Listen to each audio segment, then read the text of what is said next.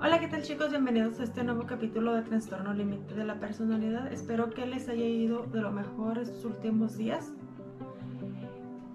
Y muchas gracias por seguir viendo mis videos aquí en mi canal de YouTube y por seguir escuchando mi podcast en diferentes plataformas. En este capítulo les voy a hablar de un tema que es algo delicado que también enfrentamos en este trastorno. Miren, en el capítulo anterior les hablé de conductas impulsivas y ahora les voy a hablar de autolesiones y suicidio. Para empezar, miren, tenemos que entender que cuando una persona se autolesiona sin intención del suicidio, es ya sea cortándose, quemándose, golpeándose, diferentes formas. Generalmente lo hacen o hacemos para tratar de aliviar algún dolor psicológico a través de un dolor físico, porque esto nos va a calmar o controlar el dolor emocional, desviando ese dolor hacia lo físico pero se puede convertir en una acción adictiva, ya que el daño físico reduce en gran manera la emoción negativa a la que debemos enfrentar. Y cabe darse cuenta también que después de que estamos ya, que nos calmamos, de que pasó la crisis o que nos sentimos un poco mejor, aparece otro sentimiento negativo que es la culpa, el rechazo o la vergüenza por el habernos autolesionado, ya que al final la autolesión genera otro problema y no se va a resolver ninguno. Nos va a causar el problema de sentirnos rechazados y de la culpa y va a volver ahora al dolor emocional y no nos va a ayudar en, en nada en ninguna de las dos situaciones.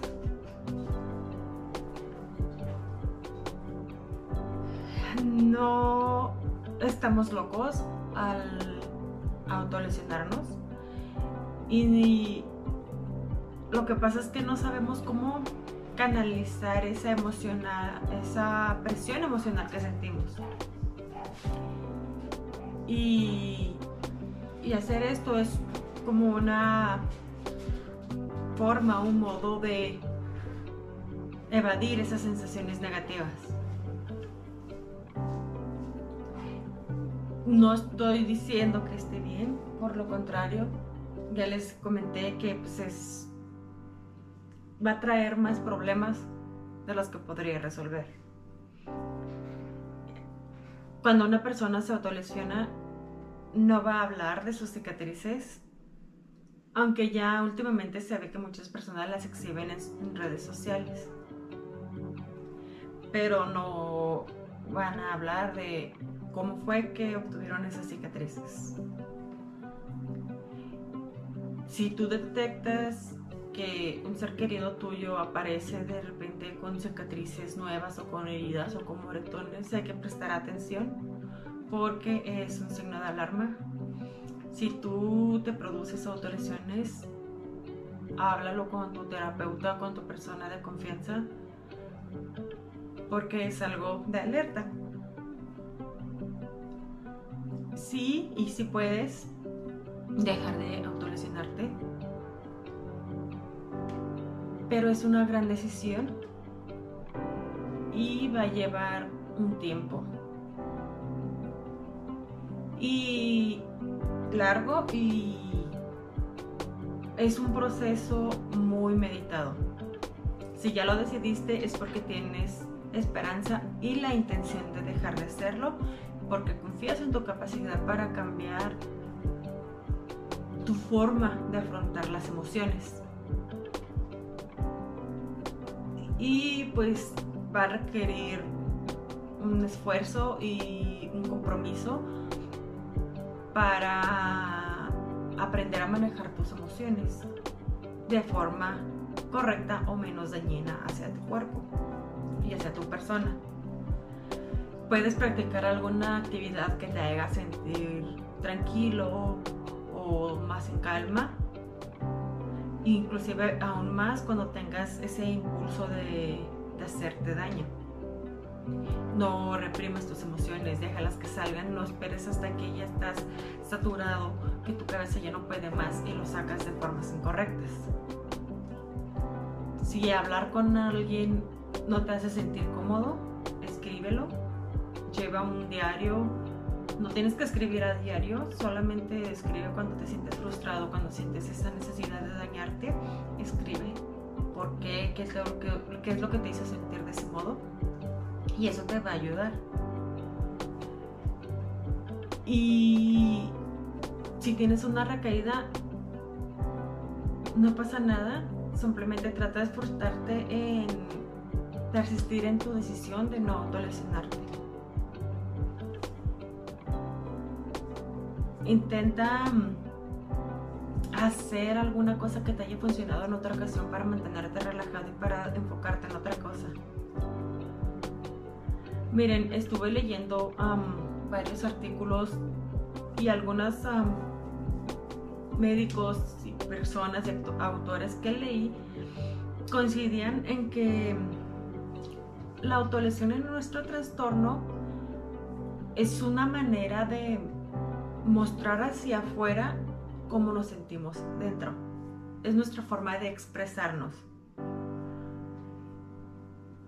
Y como ya les dije antes, también em, estaban de acuerdo en que funcionaba como un intento de alivio o de castigo o también una forma de, asumir el dolor emocional que no podemos sobrellevar y lo tratamos de hacer en lo físico. Pero como ya les dije chicos, no es, no es algo exclusivo del trastorno límite de la personalidad mucha gente se autolesiona, inclusive si sienten depresión con algún otro tipo de trastorno. Presten atención a esos focos de focos de alarma para no llegar al siguiente punto que vamos a hablar, que es el suicidio. Miren, el suicidio, eh, estuve leyendo en diferentes artículos que cobra la vida de más de 800 mil personas en todo el mundo cada año. Y que es la segunda causa de muerte después de muertes accidentales. Y son entre hombres, jóvenes, mujeres. Pero con las personas que han tenido, que tienen, perdón, trastorno límite de la personalidad, se hizo un estudio de que las tasas de suicidio son hasta 10% de, de nivel. O sea, de todos los suicidios, el 10% de esas personas estaban ya diagnosticadas con, con este trastorno. Y también estuve leyendo que los intentos de suicidio son más, aún más frecuentes si se consideran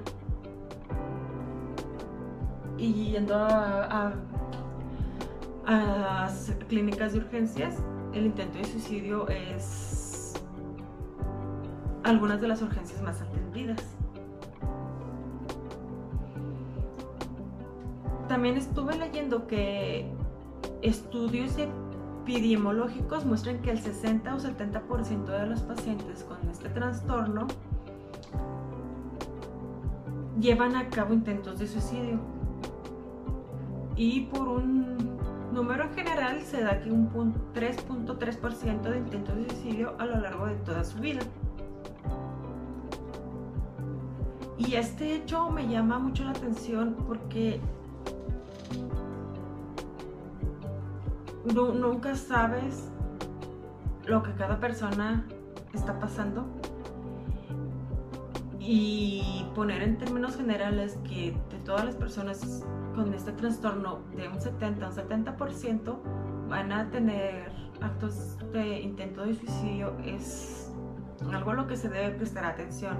Entonces, si tú tienes este trastorno, crees tener este trastorno o conoces a alguien que lo tenga o probablemente lo tenga, hay que poner mucho cuidado y hay que prestar mucha atención a todas las alertas que ya les mencioné antes de autolesiones, que todo eso va a llegar a, a este punto.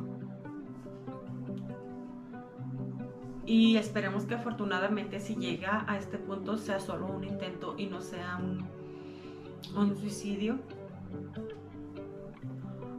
Porque... Pues, ¿qué les digo chicos? Pues el, que una persona se suicide es, es algo muy feo. Y hay que poner mucho cuidado. Yo les puedo decir que tuve autolesiones cuando estaba en momentos más oscuros y más mis momentos más estresantes, cuando aún no lograba controlar mi trastorno. Mi esposo mi esposo estuvo alerta y se dio cuenta cuando esto sucedía y me brindó el apoyo que yo necesitaba. Y ahorita ya va a ser más de un año, bueno, ya un año más o menos que no tengo esa necesidad, esa ansiedad de autolesionarme. Hace un año fue cuando decidí aceptar toda la ayuda que se me estaba ofreciendo de tomar medicamento, de, la terapia que yo necesitaba y me he mantenido mucho en control y todo este año he crecido mucho. No sé quiénes de ustedes me escuchan desde cuando empecé mi podcast, pero podrían darse cuenta que he crecido y que me ha ayudado mucho.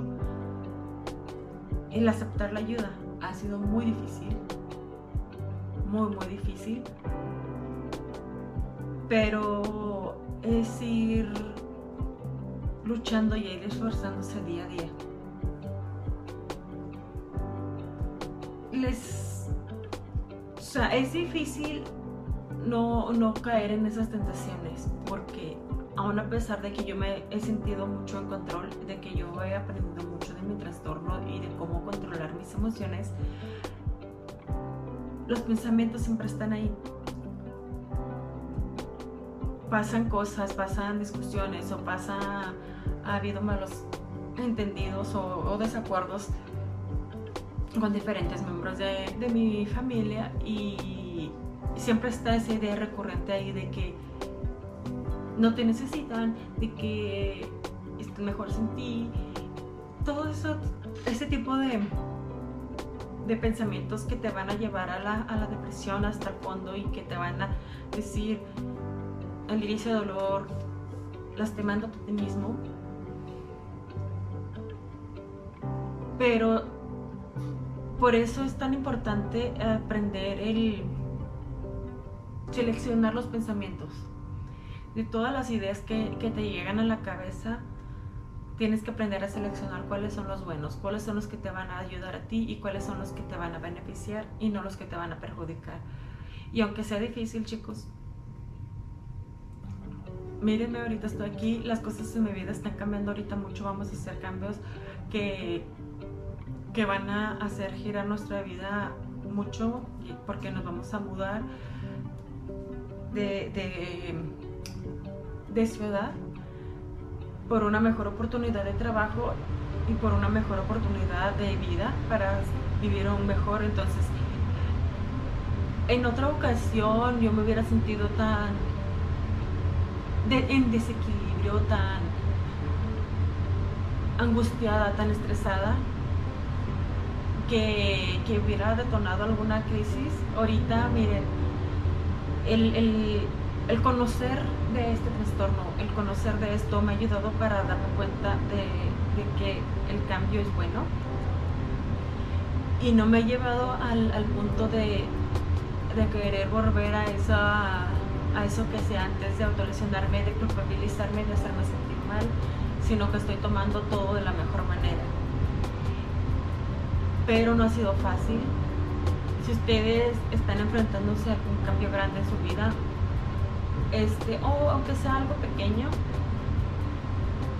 todo requiere un compromiso, por más pequeño que vea ese compromiso. Y todo eso podría darle expresión extra a su situación actual, a su vida, y podría, podría perdón, hacerlos sentir que, están haciendo algo malo y llevarlos a depresión llevarlos a, a altibajos emocionales. Pero chicos, recuerden que siempre tienen a alguien con quien pueden contar, siempre pueden hablar con un especialista, con un profesional. Chicos, no esperen a, ese momento crítico en donde ya su vida esté dependiendo de un de un aparato eléctrico en, una, en un hospital o que esté dependiendo de si llega la ayuda rápido. Y tampoco utilicen las autolesiones o los intentos de suicidio para, mantener a alguien con ustedes, para hacerlos que esté con ustedes. Yo viví eso con mi mamá y fue muy difícil. Fue algo que me tenía en muy descontrol porque en ese tiempo yo no sabía de mi trastorno y el miedo a, fallarle, el miedo que me faltara, el,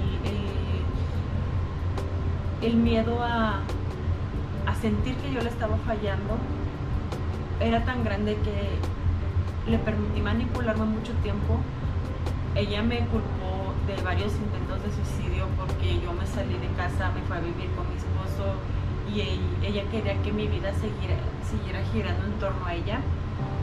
Y cuando no obedecía y hacía lo que ella quería que hiciera por estar atendiendo mi casa, mi esposo intentó suicidarse hasta que en un, en un momento llegó la ocasión en la que la ayuda no llegó a tiempo y murió.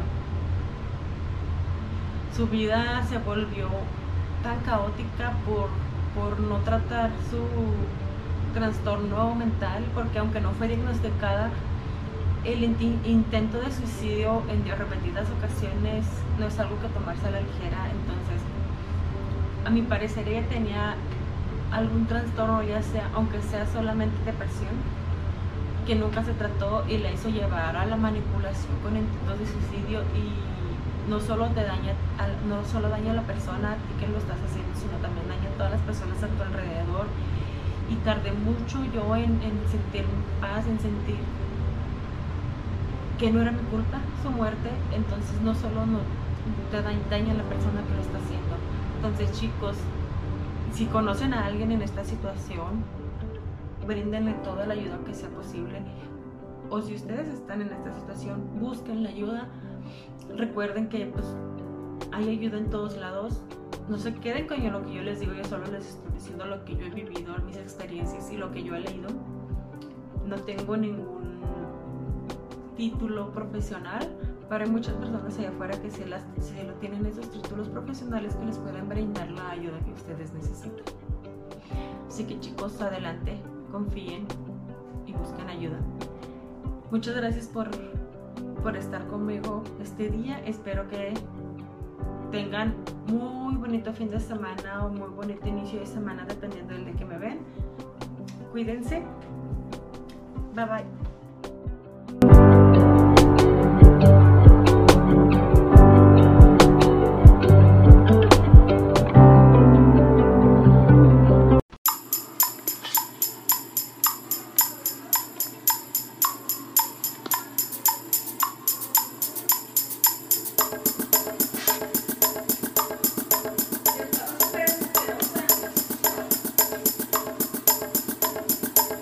La información, opinión y recomendación presentados en este podcast son opiniones personales. El contenido no debe ser tomado como consejo médico, solo para fines informativos y debido a que cada persona es tan única, por favor consulte a un profesional de la salud para cualquier pregunta médica.